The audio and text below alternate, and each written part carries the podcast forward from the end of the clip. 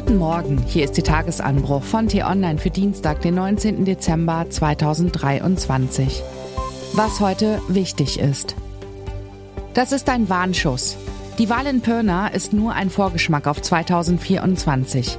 Das Superwahljahr könnte Deutschland gehörig durchschütteln. Geschrieben von Annika Leister, politische Redakteurin bei T-Online. Unter Mikrofon ist heute Ivi Strüving.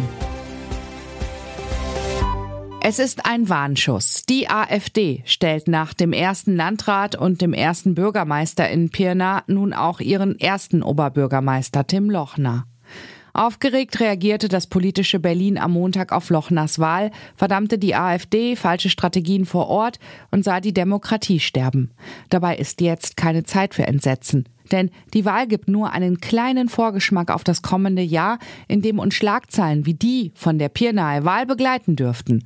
Acht Kommunalwahlen stehen 2024 an, fünf davon in den ostdeutschen Bundesländern. Dazu drei Landtagswahlen in Thüringen, Sachsen und Brandenburg sowie die Europawahlen bundesweit. Zu wenig ist Gesamtdeutschland bisher bewusst, wie dieses Superwahljahr das Land durchschütteln könnte und wie sehr die Stimmungslage im Osten pro AfD steht. In Thüringen zum Beispiel hat die AfD in Umfragen zur Landtagswahl seit Monaten stabil um die 34 Prozent Zustimmung und damit einen zweistelligen Vorsprung vor der CDU wie der regierenden Linken. FDP und Grüne kommen derzeit nicht einmal auf 5 Prozent und flögen aus dem Parlament.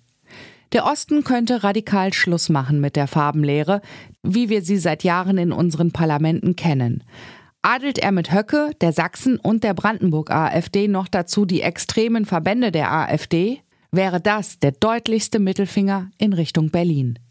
Wir pfeifen auf eure Parteien, auf euren Verfassungsschutz, auf eure Demokratie. Und an die AfD das Zeichen? Jetzt kann euch alles gelingen.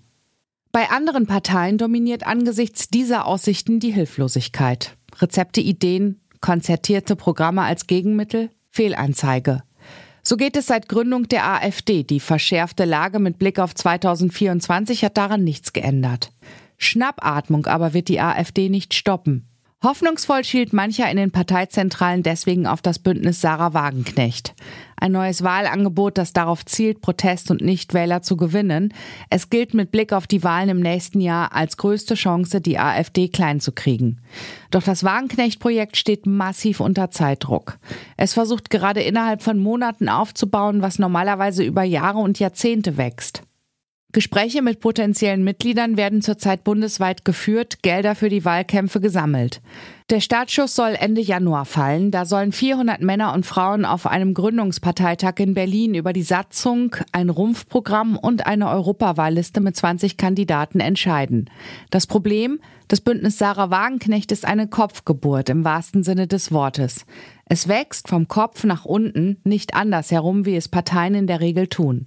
Das Aufstellen einer EU-Liste ist da noch das kleinste Problem. Für die Landtagswahlen braucht es ein Vielfaches an Personal, das kandidiert, aber auch Plakate hängt, Wahlstände betreibt, Büros eröffnet, die schnöde Organisation übernimmt. Auffällig äußern sich deswegen die BSW-Funktionäre nach wie vor.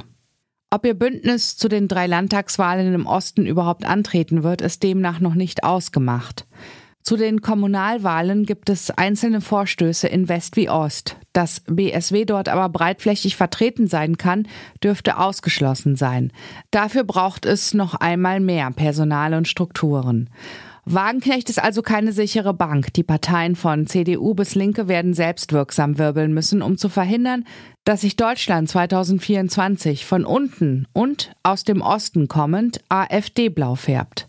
Das bedeutet Basisarbeit, Klingenputzen, zähe Diskussionen in Turnhallen und an Wahlkampfständen, um schon verlorene und lange verdrossene Wähler wiederzugewinnen. Es ist harte und oft undankbare Arbeit, die jetzt erledigt werden muss. Und Sie sind spät dran damit. Volle Kraft auf den Osten. So wie die AfD müssten die anderen Parteien dieses Signal eigentlich schon seit Monaten setzen. Sie müssen nun dringend aufwachen. Schon um ihrer selbst willen. Anhaltende Schnappatmung kann bekanntlich zum Atemstillstand führen. Was heute wichtig ist.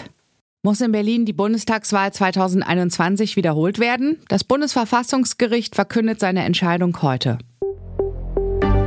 Der ukrainische Präsident Volodymyr Zelensky gibt eine Pressekonferenz zum Jahresende. Ort und Zeitpunkt wurden aus Sicherheitsgründen nicht vorab bekannt gemacht. In Frankenthal startet ab 10 Uhr ein Zivilprozess gegen den Impfstoffhersteller BioNTech wegen möglicher Impfschäden. Eine Frau aus Rheinland-Pfalz klagt, weil es nach einer zweiten Impfung bei ihr zu einer beidseitigen Lungenarterienembolie gekommen sei. Und der religionskritische Bund für Geistesfreiheit geht gegen den sogenannten Kreuzerlass in Bayern vor. Das Bundesverwaltungsgericht verkündet um 13.30 Uhr seine Entscheidung. Das war der T-Online-Tagesanbruch, produziert vom Podcast Radio Detektor FM. Immer um kurz nach sechs am Morgen zum Start in den Tag. Abonnieren Sie den Tagesanbruch-Podcast, um keine Folge zu verpassen.